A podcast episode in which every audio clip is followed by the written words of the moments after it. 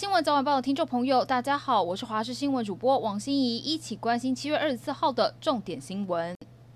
今天受到中台烟花外围环流的影响，台中以北、宜兰地区以及南投山区容易出现局部大雨或者是豪雨，北部山区有局部豪雨以上等级降雨发生的几率，其他地区偶尔会有局部短暂阵雨或者是雷雨。今天清晨到白天是烟花影响台湾最剧烈的时刻，台北市山区从凌晨零点到清晨六点已经降下了一百七十毫米的雨量，气象局针对十二个县市发布豪雨、大雨特报，双北市一度发布。淹水警戒。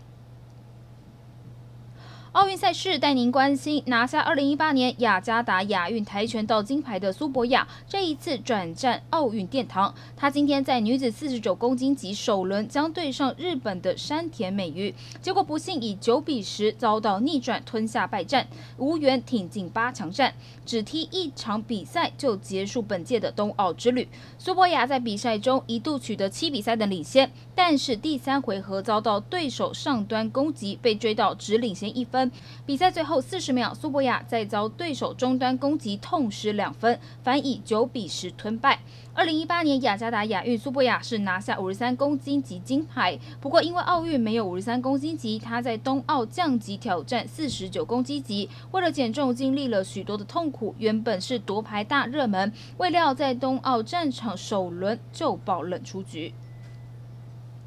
而本届奥运新增射箭混合双人组，台湾队由排名赛分数最高的汤志军、林佳恩搭档。从签表来看，两人组合列为第八种子。首轮对上印度的库玛丽贾哈夫，面对印度搭档的缠斗，首局就陷入了激战。汤志军射出了十分箭，台湾先以三十六比三十五先胜一局，取得两分的领先。第二局双方三十八比三十八各拿一分平手。第三局印度四支十分箭拿下了满分四十分，台湾则是三十五分。前三局三比三平手，第四局也是决胜局。前三件双方战成二七比二七，印度在最后一件射出了十分，最后是以三十七比三十六胜出晋级。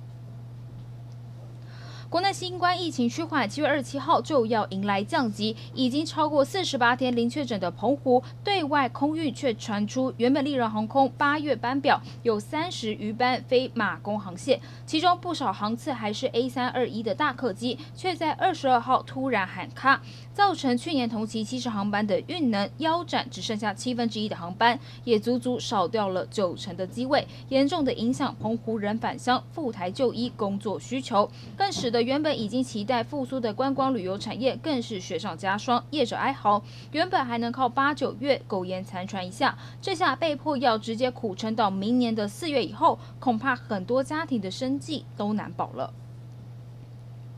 中央流行疫情指挥中心二十三号宣布，七月二十七号到八月九号调降二级强化警戒措施，除了开放餐饮内用，各大的场馆也逐步的开放，但是期间还是要求民众要维持社交距离，全程佩戴口罩。对此，草屯疗养院医生沈正南直言，最勇敢的措施其实就是开放婚宴，想起来都会头皮发麻。沈正南坦言，现在确诊者几乎都是活动力十足的年轻人，他们南北闯荡如入无人之境，实在让人担忧。病毒进到了一个十人圆桌的餐会，真的想起来头皮都会发麻。